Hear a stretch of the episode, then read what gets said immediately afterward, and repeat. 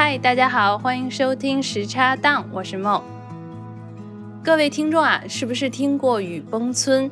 那么雨崩村呢，这几年可谓是在社交媒体上频频出现在大家的搜索框中。那么不管是小红书啊，或是知乎，关于雨崩和雨崩村的故事都有很多。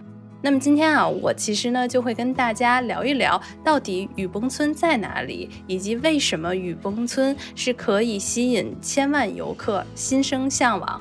而且呢，还要跟大家聊一聊，如果你真的要动身去雨崩村，那么应该做好哪些准备。那么我呢是一次偶然的机会啊，然后去到了雨崩村，待的时间也不长。那所以呢，今天呢我也邀请了一位我常住在云南大理的好朋友，也是我们之前的时差档的嘉宾梦竹，那一起跟我聊一聊今天的这一期话题。Hello，梦竹。Hello，大家好，我是梦竹，欢迎回归。对呀，又回来了，好开心。我觉得应该有很多人会想追问你跟 Kid 现在目前在云南的这么一个生活。然后上次录完节目之后，就有很多人想看你们两个人的微博也好，然后或者关于你们的生活日记啊。所以我觉得聊雨崩之前，要不然分享一下你们最近的一个生活的状态是什么样子的？呃，最近呢，就是我们种的菜收获了不少，吃上了。很好吃，然后就还是很开心。然后现在到了夏天了嘛，知道各地都高温，大家都很辛苦。然后呢，云南这边大理这边天气还是挺凉爽的，每天晚霞很漂亮啊。然后现在晚上已经可以看到银河了。然后昨天我们就晚上去看了星星，正好还遇到了什么天鹅座的流星雨什么的，就是每天还是觉得很美很开心。这样虽然在一个很偏远的村子 山脚下，但是。还是觉得很新鲜，很好玩这样子。妈呀，我觉得 听到这儿，可能真的有的听众又要把这个挂了。就是说，我们怎么今天稍微分享一下，就能 晚上看银河，还有天鹅座的流星雨？哎，你们昨天流星雨大吗？是那种一闪一闪的，你都能看得见的那种？嗯，不是很大，就是会看到几颗那样的。但是银河就是基本上能看到一些了，也不是说特别清楚。正好我们村停电了。然后我们就就说啊，去看星星吧。正好村里特别黑，然后抬头一看，星星又特别美。我们就说好，就去远一点的地方，好好看一下星星，这样子。哎，真的太羡 慕了。哎，我们这个打工人就不说了，正常的周一到周五。梦竹最近是在放暑假，是不是？因为之前说成为了咱们的那个小学的教师，是吧？呃，幼儿园，幼儿园，对我们是一个户外的那种自然教育的幼儿园。对，就是也在一个农场里，然后现在放暑假，也带了几期夏令营，然后现在结束了，休息一下。对，然后梦竹每天就说：“哎，我放暑假了。”然后最近就看那个微信朋友圈也长期更了，然后都是这个 Kid 做的一手好菜。是的，是的，是的。那我们就今天来说一说这个雨崩吧。我感觉啊，我最近做了一些这个功课，然后很多人是说雨崩是英国作家詹姆斯希尔顿小说里面就是《消失地平线》中世外桃源香格里拉的这个模样。那我其实真的是去的时间特别短，但我想问问梦竹，你当时是怎么知道雨崩村的？嗯嗯，我当时是常住在大理沙溪古镇，然后那个地方呢有很多年轻的朋友在那里开店做生意，也算是新村民。很多人都很喜欢自然和户外，所以跟他们聊天的时候，常常听到他们说啊，去雨崩徒步了，雨崩非常美，值得一去。我就是这样听说的。那我估计听众听到这儿啊，就肯定得问，就是说这雨崩村到底在哪儿？其实我是前一阵儿休假，然后去香格里拉。我去的时候还不知道这个村子呢。然后，但是因为去到香格里拉了那块儿没有什么特别好玩的，然后我就在那儿刷。然后我突然 就刷到离我最近的，可能有推荐的时候，就陆续的看到，哎，有一个叫雨崩村的小镇。那后来呢？我自己去看的时候才发现，其实雨崩村是位于云南省，但是它是一个藏族的自治州，叫做德钦县。嗯，因为我们当时想去看梅里雪山嘛，那德钦是一个非常好的那个雾顶农的观景台，所以我们是在那块儿。那整个其实离雨崩村就已经算是很近了。然后呢，我们从德钦县再往雨崩去开的时候，大概开了一个半小时，不到两个小时左右。然后这个村子其实就在梅里雪山的一个脚下，整个看起来是被这种雪山环抱吧。然后，所以是这么样的一个小镇，那个也是我那一次，就是说，哦，原来被遗忘的角落啊，就是在这里面，还挺遗世独立的那个感觉。嗯，是是是。那梦竹，就是你知道这个地方了之后，后来你们是怎么就是动身就想去这个地方呢？其实我也跟你一样，虽然我听说过这个地方，但我并没有想去。我那次是那样的，我有一个好朋友，她也是去沙溪做义工嘛，在那里也是一个年轻的女孩。然后呢，她听说香格里拉很好，也是香格里拉比较有名嘛。他也不想一个人去，希望有人陪他。然后我就说，我也没有去过那边，我俩一起去吧。然后我们就坐了一个大巴车，就到了香格里拉。到了那之后呢，到了车站，有一些学生，他们应该是放寒假了，要回家。然后他们就说，梅里雪山、德钦、飞来寺、雨崩那里怎么怎么样，很漂亮。我们说，哎，好像是听过这个地方，不然我们也去看看吧。然后我们就。坐上了那种农村客运小巴，就一路开到了飞来寺那里。就哇，我就说哇，这个风景怎么变成这样了？就是那么陡峭的山崖呀，然后那么深的山里面。然后我们就在飞来寺待了几天，就为了看那个日照金山嘛。然后那边的人呢就说，哦，我们都要去徒步雨崩，这里很近，什么什么。我们说，哦，那我们就也去吧。然后我们就进去了。所以我俩，我一个穿的是大雪地靴，一个穿的是大马丁靴，然后背着一大堆的行李就就进去了。其实应该轻装上阵，然后穿上专业徒步鞋，有登山杖，那样才是正确的选择。对，雪地靴。哎，那你们去的时候大概是几月呀？应该挺是冬天吗？对，是一月份。哦，一月份那会儿，整个雨崩村都没有人了。就是游客肯定不超过十个，然后老板们都回家了，客栈都关门了。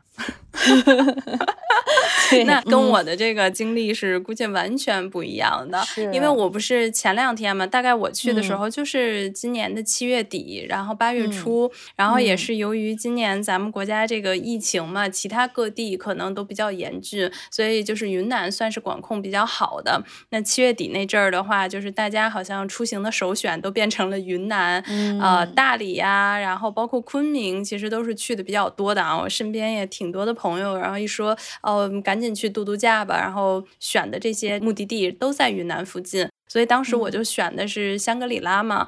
然后我那天其实去雨崩，怎么说呢，也是兴致起来，因为我不是躺在床上刷嘛，特别好奇的是，我刷到了一家西餐厅，就是在那底下，我就在想，怎么可能呢？就是怎么可能在那个地方还有这么一家还开的是早午餐的这种咖啡厅，然后有做面包的，然后正好那时候应该是我到了云南的第四天还是第五天，就确确实实吃的有点 吃的这个，对，都是这个当地特色。后来我说。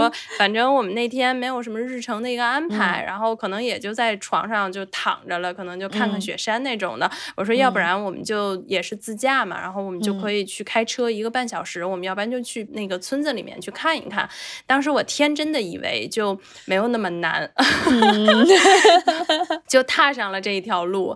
对，但是就是我到的时候其实是旺季嘛，所以应该跟梦竹体验的是比较不一样的。因为雨崩的话，梦竹你。你们进的时候大概是什么样的一个方式啊？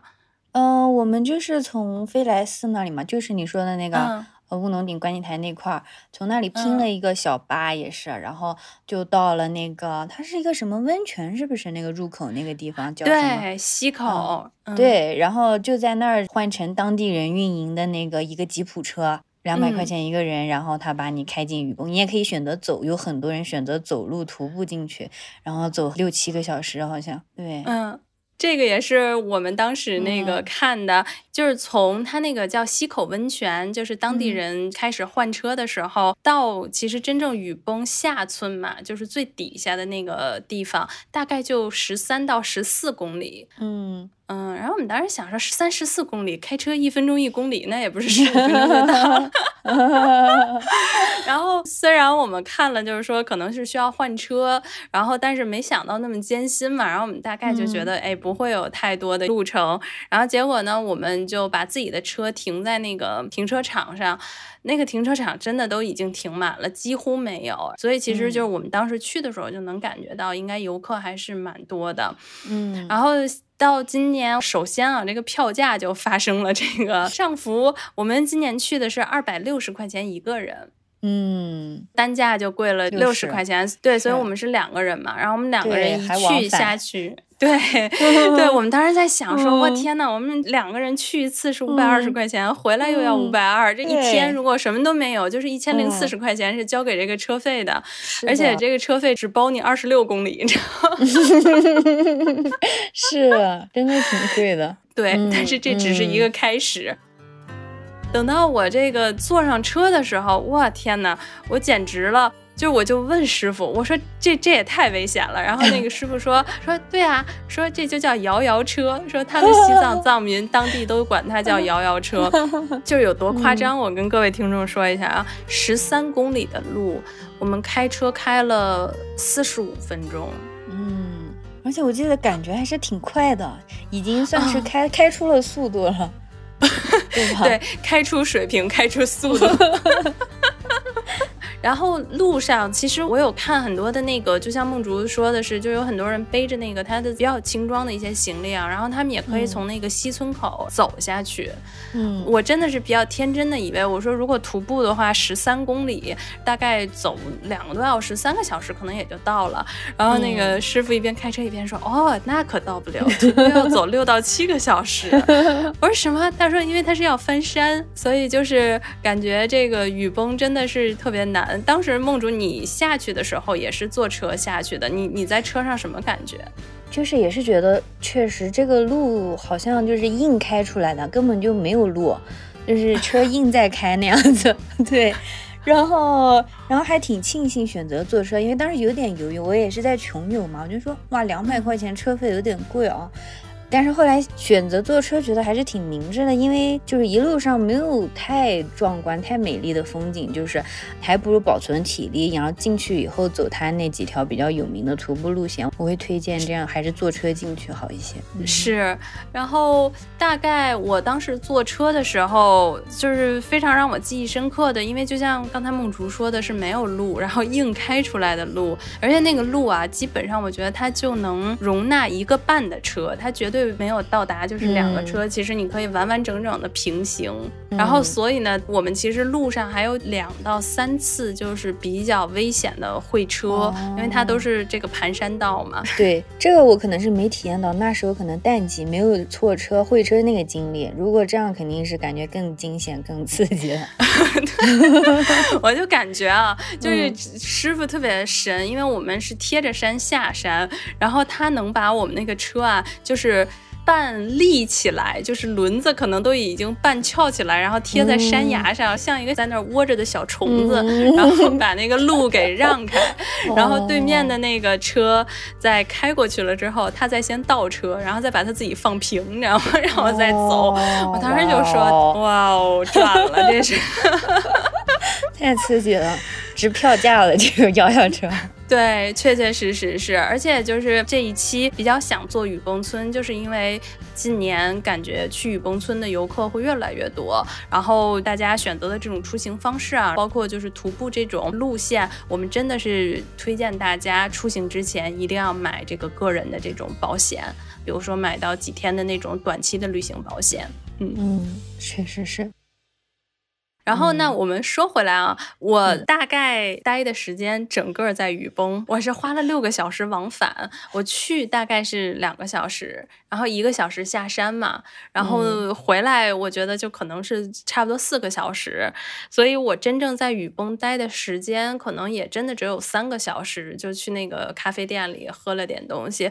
就是想问梦竹，你待了几天在雨崩？我是待了五天左右。对，我记得，然后走了一些那些徒步路线。对，雨崩的话，我其实之前在看很多人提到的，它的特色就应该是神湖、神瀑还有冰湖，是吧？就是这三个点。对对对，三条最有名的徒步路线。你当时去了几条？我们首先是想要去冰湖，冰湖好像是最有名的嘛，看过一些朋友去那儿拍的照片。但是我们正巧，我们第一天去天气还是很晴朗，第二天就下大雪了，整个就是一片白色，很鲜很美。但是呢，那个路就变得非常难，而且我的那位朋友他从来没有过徒步经验，然后并且他还生理期有点不太舒服。我们还是听朋友建议租了冰爪。但是只走了一小半冰湖的路，然后因为那个上山很危险嘛。然后我们就为了保险起见，只在那个原始森林里面转悠了一下，但是也非常美丽，因为下雪，然后有牦牛啊、藏民啊，然后还有那种小动物，好像是松鼠之类的，跑到我那个大背包上面来找吃的。那里的好像都不怕人，可能会有一些游客给他们喂一些小零食，他们就会很主动的跑过来。然后那个小松鼠爬到我那个背包上，然后还在我那个背包顶上尿了一泡尿，然后又走了。我就 惊呆了，怎么还会这样？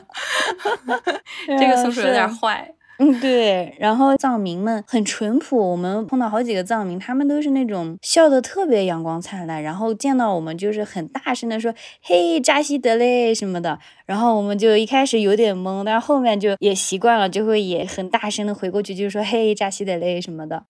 然后在里面玩，可能玩了得有大半天，然后出来以后就去那个我们租冰爪的那家人，然后他就邀请我们进去喝酥油茶暖暖身子，然后我们就进去参观。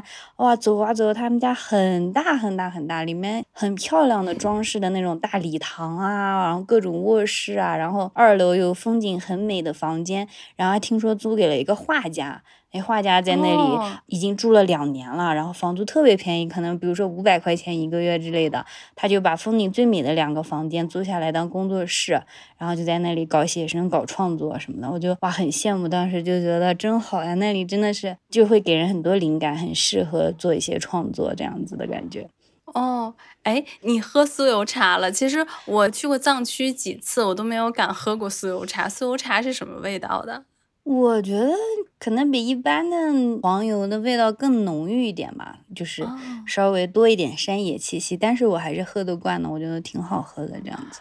是吧？我可能就是对奶茶我觉得还行，但是酥油茶我一直没有敢尝试，因为有一些朋友会说可能那个味道很重，就是你一口就是如果你咽不下去的话，你可能容易再反出来，就是那个味道。所以我是一直有闻过，我觉得闻那个味道还是蛮香的，但是我确实没有喝过。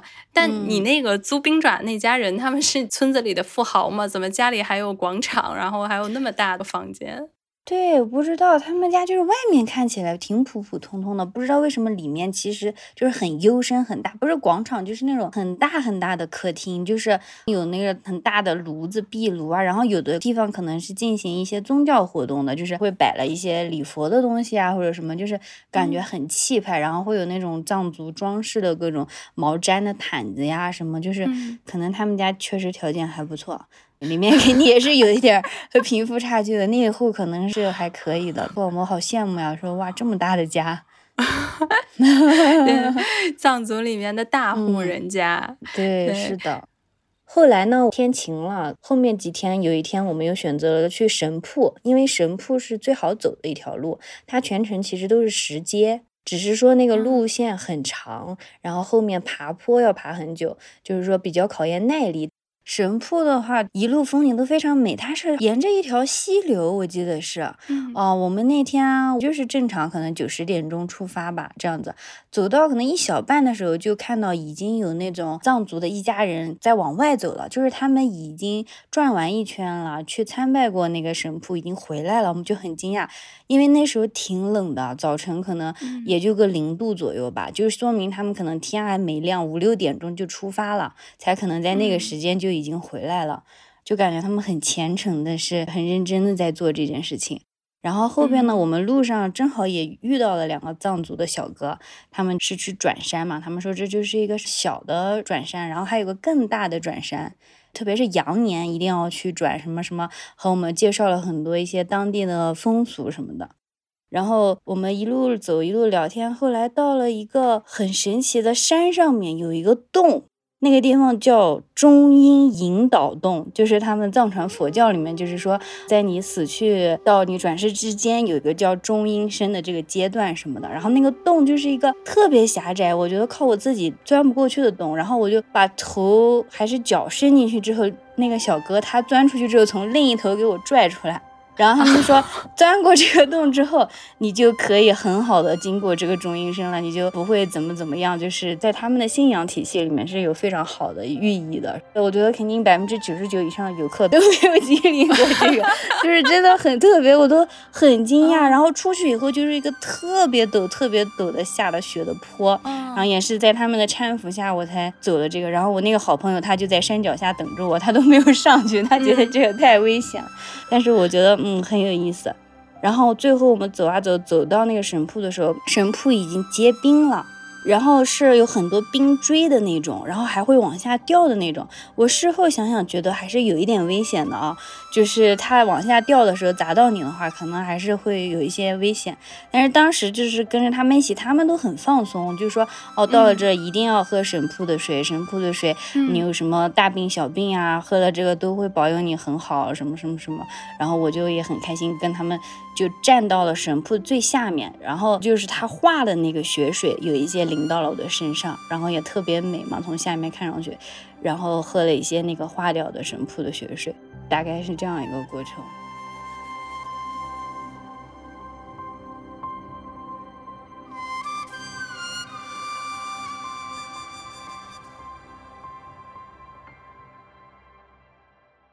然后还有一个叫神湖的路线，那个是最难的，听说就是。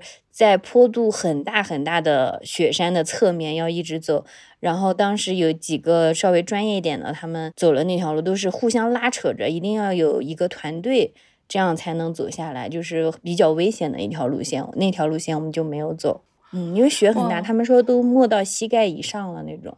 哇，身上，嗯，是的。那我可能这一次的话，就基本上因为是夏天嘛，然后满眼放过去，首先就是绿。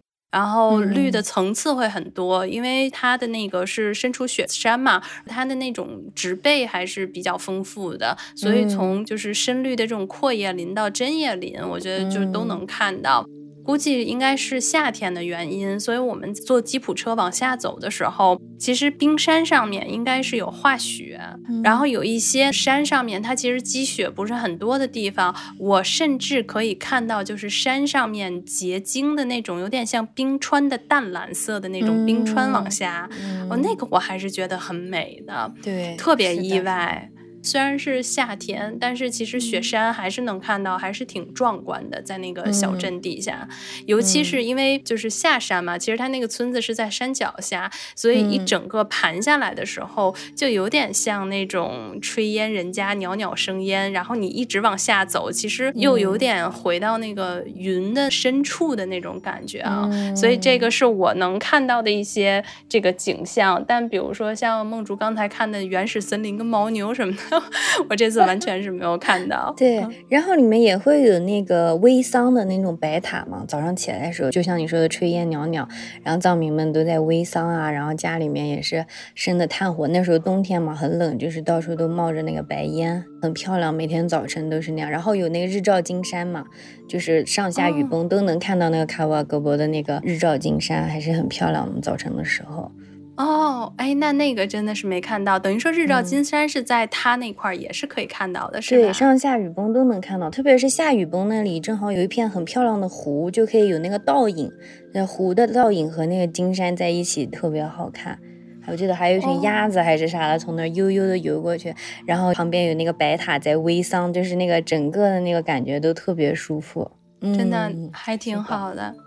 就是为什么我会就是刷的时候，其实看到雨崩村，就像你说的，它里头那个冰湖有的一些景象，真的有一点点像冰岛，我觉得，就是它特别就是地球原始风貌上面，对，像的像的，原始森林里面的那种苔藓，然后挂在树上的那些树衣，当时给我的感觉也是，就是那种很空灵，然后完全没有受到外界的干扰和影响的那种，就是特别纯净。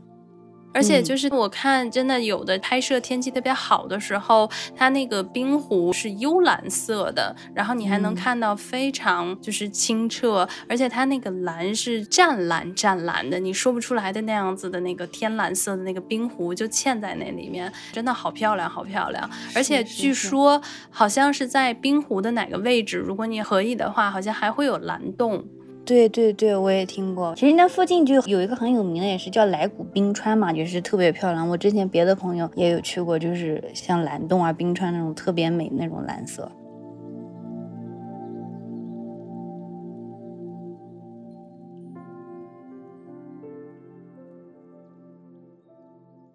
我去的时候是跟那个我那个师傅一路在聊天嘛，大概我们聊了四五十分钟，然后叫多吉，然后特别特别淳朴。我不会说汉话，没关系。说普通话。您的名字是什么藏语？我的名字是多吉。多吉。对。听说有三条徒步的路线，是不是？对。冰河、仙湖、新湖。我们藏族人是去神瀑，去朝拜。我们藏族是不去旅游，去朝拜。藏族不去旅游，去朝拜。嗯，对。嗯，那师傅，你们朝拜的时候心里会想什么吗？特别好奇。心里的时候祈祷，祈祷一切众生平平安安。祈祷众生平平安安。对。不会想小家这些东西吗？小家，自私要是，哦，是没有成果，自私是没有成果的，在对，考虑一切众生没有成果。我们藏族佛教里面最重要是那个因果，因果，因果。嗯，那每天这么开车累不累？累是累，没办法。为了你们的服务，我们必须要开。一般晚上几点收工？六点。哦。然后六点以后是要加班。哦，要加班。看到没有？九九六不光是我们。那早上几点出车？八点。中午没有什么休息。在没有这条道之前，这个村民他们都怎么出来呢？徒步出来，天哪！真 想象不到他们得走多远。徒步进去，徒步出来，那时候是相当舒服。嗯，不用什么那个急死，不用去去哪边卖东西也是，一天出去一天出来，一天出去一天出来卖东西。对，半路上小个小个茶，吃个中午，还开开心心。哎呀，开开心心。现在是不是这样的？出去也费，出来也费，也能破了。嗯，现在虽然条件好了，没有之前开心了。现在很少在种地了，对吧？对。然后他说，就是西藏人，他们会去神铺做朝拜嘛。然后大概神铺的位置也算跟梦竹说的是一样，是。比较好走，大概其实六公里的距离。其实它那个位置我看是比较特殊的。嗯，梅里雪山叫十三太子嘛，就是最高峰，它有十三座峰。然后应该是这个神瀑的位置就位于五冠峰的脚下，然后是这个瀑布，所以它就是雪山天然融化形成的那个瀑布水嘛。然后里面好像说是有一个传说，是这个叫卡瓦博。格尊神从天上取来的圣水，嗯，所以就是为什么去的人，不管是藏民也好，或者游人也好，都是听了这个传说，然后会去喝一下这个圣水，然后在圣水下面，然后洗礼一下自己的心灵，然后洗礼一下自己的身体，对。然后我那个司机说，他们特别逗，他们应该是现在还是每逢十五的时候，会带着酥油茶，然后一家老小带着经幡就去神瀑底下，然后这个是他们的一个日常的这种每个月都会有的一个宗教的仪式，然后大概就是拉符，然后祈祷、转山、转经是这样子的，然后特别有意思。然后我觉得啊，藏族人不旅行，藏族人 祈祷朝拜，对对对，确实。实是到了那里真的觉得很神圣，他们的那种状态哈，哎，真的是。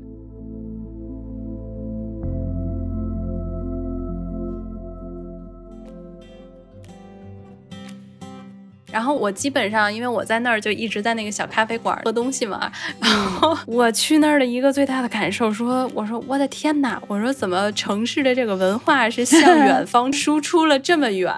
它那个特别逗，它叫什么山野 bistro 小馆儿，对，然后专门是做那种早午餐，然后还有甜点、面包，还有咖啡的。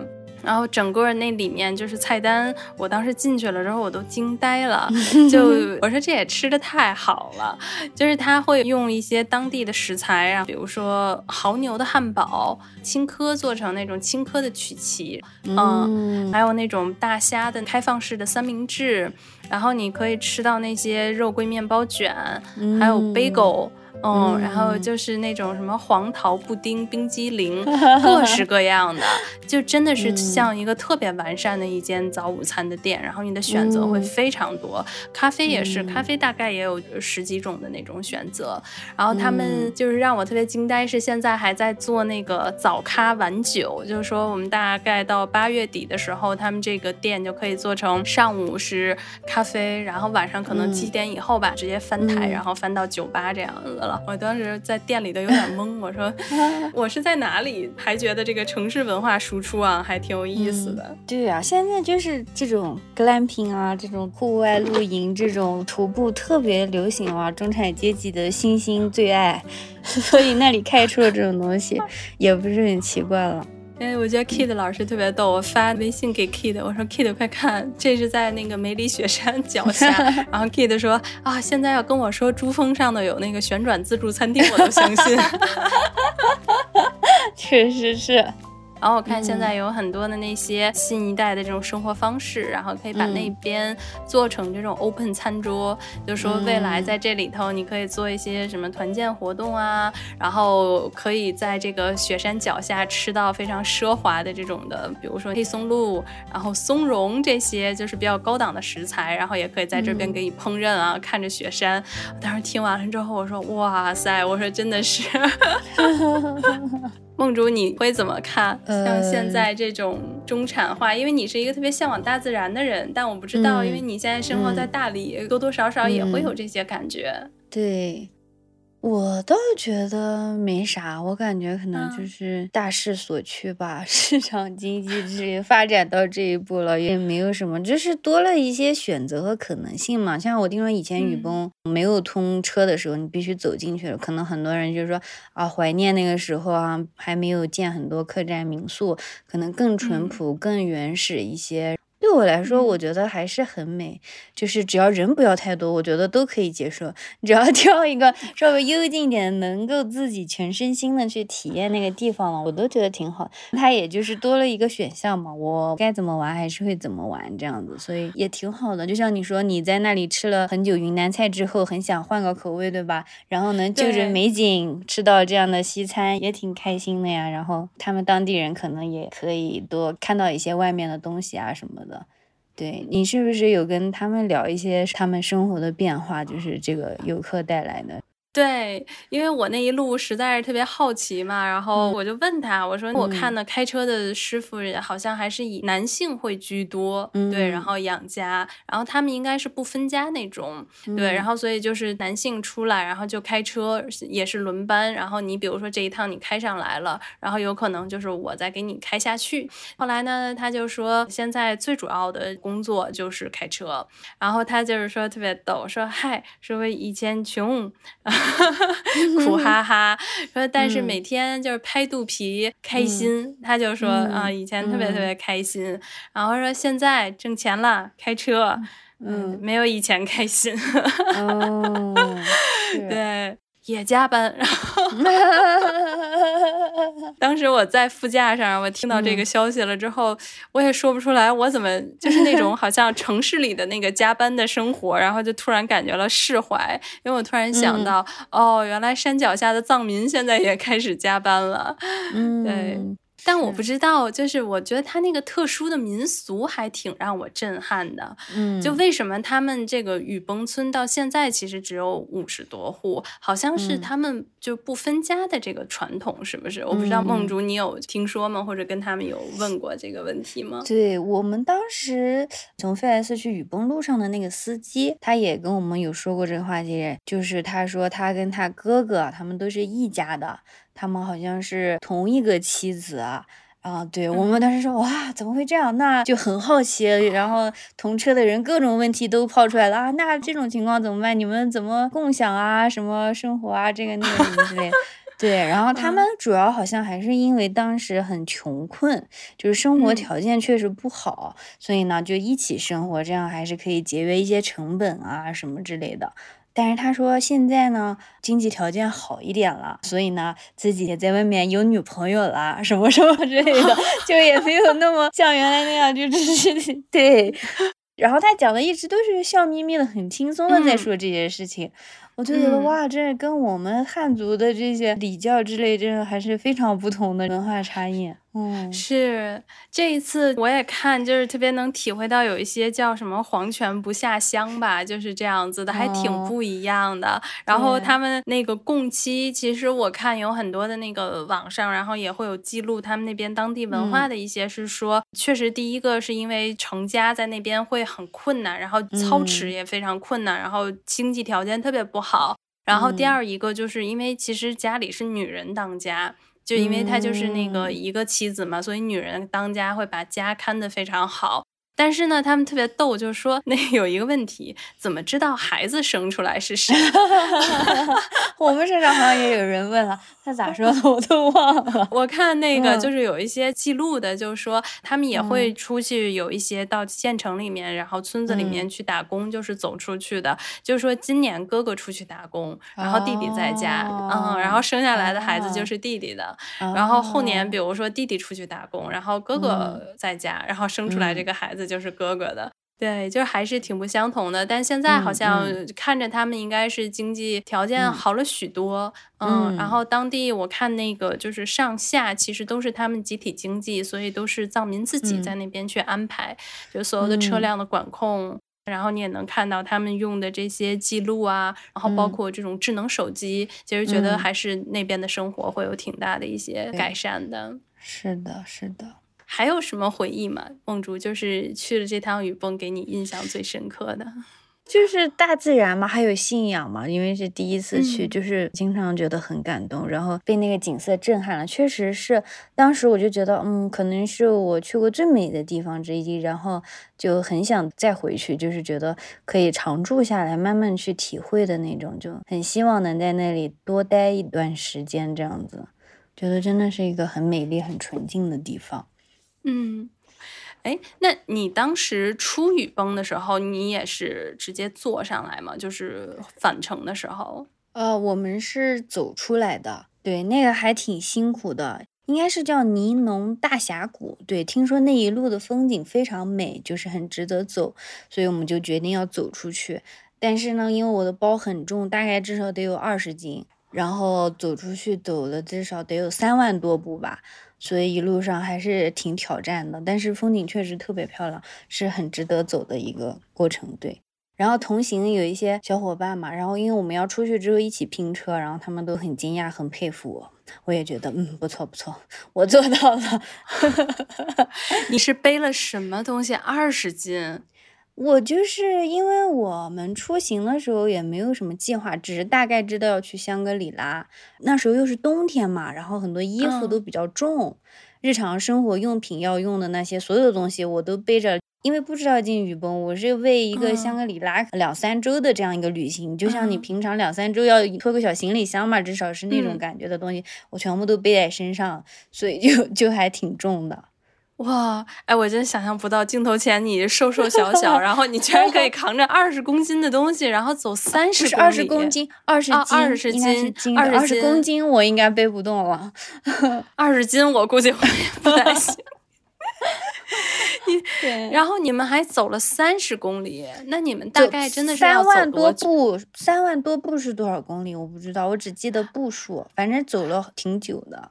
差不多三万多步，就是一万步差不多是十公里嘛。那你要是走了三万多步，也差不多应该是三十公里。那应该有，而且那个路挺险的，很多地方路很窄，然后就是也要互相帮衬一下的那种。对，然后也滑嘛，然后下雪、滑冰啊什么之类的。但是就这样才有意思啊！就是如果全部都修成平平的水泥路了，我可能就也不想走了。这样，伸手叫个车了。对，它的风景变化很多，一会儿是呃森林、溪流、瀑布，然后一会儿又是悬崖峭壁、峡谷，然后有路上有什么藏香猪啊，反正就还有各种好玩的一些休息的地方啊什么的。就是很美，很值得走这个路。就是如果下次有朋友想去的话，可以轻装上阵这样走出来。走得快的、有经验的人，可能也就三四个小时也就能走出来了。那毕竟应该是一个下坡嘛，就是没有很多往上的爬坡，所以不会特别累。这样子走的有经验，三四个小时。你们那天大概就得走了五六个小时，是吗？对，至少走了五六个小时。我们也比较悠闲，就是看到好看的地方，可能也就在那里停一停，拍拍照这样子。哎，你刚才提到那个藏香猪，藏香猪到底长什么样子？它跟普通猪有什么区别？黑黑的小小的，很可爱。它们就很慵懒的在那里晒太阳。你知道我为什么想问这个问题吗？是因为我从进香格里拉开始，就是你去每一个餐厅，那个菜本上就是总是本地特色藏香猪，但我就没有点。我也没有吃，听说可好吃了，下一次有机会我要去吃一下。对我当时心里有一点点压力，本身我觉得人家就是藏传佛教信佛，然后你在那里吃猪是不是不太好？所以我们这一路我感觉就点的会比较素，就最多最多可能吃一点牛肉，就是因为牦牛嘛在那边。对，他们藏传佛教好像是可以吃肉的，是不是？我印象中是是，好像是有一些是可以的。对，但是我就没点，我就觉得怕那个什么，这一路吃的就非常。素呢？嗯，那我们到这块儿，我们可以说一说啊，就是我们两个梦竹是走出来的，你大概走了得有五六个小时，对吧？我我我跟你说一下啊，这一趟如果说我下次还会不会去雨崩村，我可能要知道我的回程。因为首先来讲的话是暑期高峰，我们下山的时候算还好，因为我们大概到了那块儿也得十一点多了，所以应该过了那个下山去雨崩村的那个高峰。嗯，我们当时大概等了是四十分钟的样子，我们就坐上车了，而且当时坐的车还比较松快，我坐在副驾驶，然后后面大家还会有一些可以活动的位置，对，然后我们开下去的。结果就这一次回程，那简直是一个 就是难以忘记的这个旅程。我们大概三点半的时候就去到了夏雨崩村，它返程的那个乘车口。我的天哪，不看不知道，一看吓一跳。说 真的，确确实实下午应该，比如说两三点都是那种就是返程的高峰，就离开雨崩的那种高峰期嘛。所以我前面应该至少排了得有四五十人。嗯，后来我们大概等了得有一个小时四十多分钟。就是在那个大太阳底下，然后晒着，结果呢，就是还好巧不巧的，就是我坐在的位置是行李箱的位置。天哪！然后因为返程实在是太多人了，所以他就是一定会给你装满。所以我跟家属的那个位置就是两个人，就是在行李箱后面。而且呢，不光是塞了两个行李箱的那个位置，我们是塞了三个人。啊！天哪！然后就这一路开回去，差不多的时间是差不多的五十分钟，但真的超级晃，就晃到整个就从他第一下踩油门，我就知道我这一路应该不太会很舒服的样子。然后所以我就闭着眼睛，然后就闭着眼睛跟着这个车晃了五十分钟，就是真的是非常的恐怖。所以这个就是返程的这个旅途，让我会觉得我以后再是 高峰期，我绝对不会去。对你这样说完，我也觉要避免忘记这么可怕。天呐，对，忘记还是逆风出行啊，就是这种的。不过，如果要说到这块儿，可以帮大家总结一下。然后，因为我觉得在接下来也快到中秋，然后包括十一了嘛，然后估计有很多朋友也在看啊。如果疫情稳定的话，肯定要出行嘛。然后那个时候，应该雨崩也会是很漂亮。梦竹有什么建议吗？如果大家真的是跟你一样喜欢户外的一些探索或者探险的那个装备，呃，我当时去的时候看到有比较有经验的徒步的，他们就是冲锋衣嘛，对吧？冲锋衣啊，速干裤啊，然后徒步鞋，然后带上登山杖，然后如果你要去冰湖或者是有雪什么，就是带上冰爪，在那儿租也可以。其实它登山杖、冰爪都是有租的，但是就是最好要轻装上阵，然后你可以带一些巧克力棒呀，一些补充能量的东西，大概就是这样子。嗯。我对于轻装上阵这个，我其实特别想补充一下，就是因为我们看到有很多，就是你不管坐车也好，还是我刚才说的是，就是徒步下去，就我我确实还是感觉一定要轻装上阵，因为就在我去的时候，还因为有人因为行李重，然后他不是想让管家接嘛，然后还发生了这种冲突，对，所以我也是建议大家还是轻装出行，就是只带必要的。对，像我们好像，我记得我们是停在上雨崩村，因为我们当时说先住上雨崩，然后从那里去冰湖嘛。然后其实下了车还是有挺长一段路到各个客栈，而且很多客栈是依山而建，要爬很多阶梯。如果你是带有轮子的行李箱，然后又很重的话，确实是挺不方便的在里面。然后第二一个我会发现，就是大家其实真的是带了好多方便面，然后包括零食。因为我们那一车其实特别搞笑，然后人不是比较多吗？我没有看到他们带别的，但是那个零食装了好几大包。确确实实，现在雨崩村应该会是有小卖部，其实食物的资源包括夏季还蛮丰富的，就是方便面这些零食，其实你都会买得到的。但我看了一眼那个价格，确实挺贵。哦，你讲到这儿，我有想到，其实我当时在那里就漫无目的的漫游嘛，然后就瞎转。其实我走到了他们的一个垃圾山，就是处理所有游客留下来的那些垃圾，就是泡面啊、矿泉水杯。就是那个还看了还是挺难过的，就是那边应该不方便处理那些垃圾嘛，他们暂时就是堆成了一个小山丘在那里，然后和周围的那个自然环境看起来就特别的不和谐，然后我当时就觉得，哎呀，真的是还是应该到了那里以后少吃有包装的东西，对他们处理起来不容易。垃圾山，我的天呐！对，就是觉得啊，那么纯净的地方，好像一切都很美好，但是你还是会发现它现实的一面啊，它有那么多游客，对不对？带来的那么多东西要怎么去消耗处理，它也不方便往外运，可能最多也就是就地填埋或者焚烧，那对环境肯定也都是很不好的影响嘛，对吧？对这个方面确实也是的，嗯。这个其实还真的就是我是没有看到啊，但是就是刚才为什么我问梦竹那个问题，就是我最近一直在看，因为我们也想聊雨崩的这期话题嘛。其实我自己去完雨崩回来，然后我也会去查，就是说到叫人间绿松石堆积的地方。然后刚才 听听梦竹说完了，这以后就是人人间的这个垃圾堆积的地方，人工制造啊，现代化垃圾堆积的这个地方，就还蛮触目惊心的。包括其实。实雨崩是在国外的，比如说像一些 Trip Advisor 上面有很多其实非常知名的，然后也有很多国际的那些比较就是喜欢徒步的爱好者，如果他来到中国，他也会去雨崩村。然后有的时候，其实我自己就在想这个问题啊，就是说我们的这种城市的便捷，我觉得去那儿其实真的有一个非常强大的一个体现。我们一边开车一边还说呢，要感谢华为，因为五 G 信号特别好，就就确实完全。是那种五 G，然后高速，然后包括这样子的信号，其实我觉得还是蛮这个跟现代化的一些生活是比较接轨。但后来我也是问了那个我家属嘛，我们就在说，在城市里的人们，像我们这种都向往嘛，像梦竹你是生活在大理，可能你周边都是这样比较好的环境。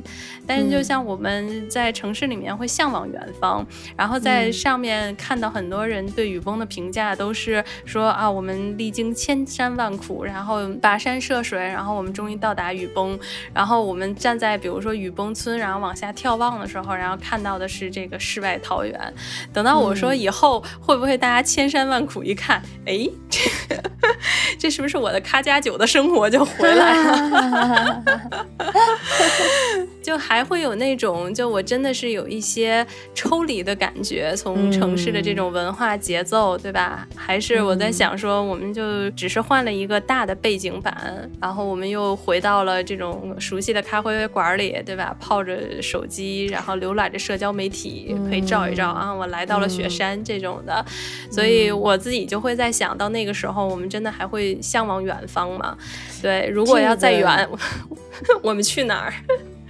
这个吧，主要还是跟你个人经历有点关，因为你只在雨崩的 CBD 停留了一小会儿。你要是往任何一条徒步路线里面走一走，还是非常纯净嘛，它就没有任何商业了，只有自然了。嗯，还还是挺不一样。那个，因为那村子毕竟就是让游客休息的一个集散中心嘛，那个感觉和走进去还是很不同的，我觉得。是是。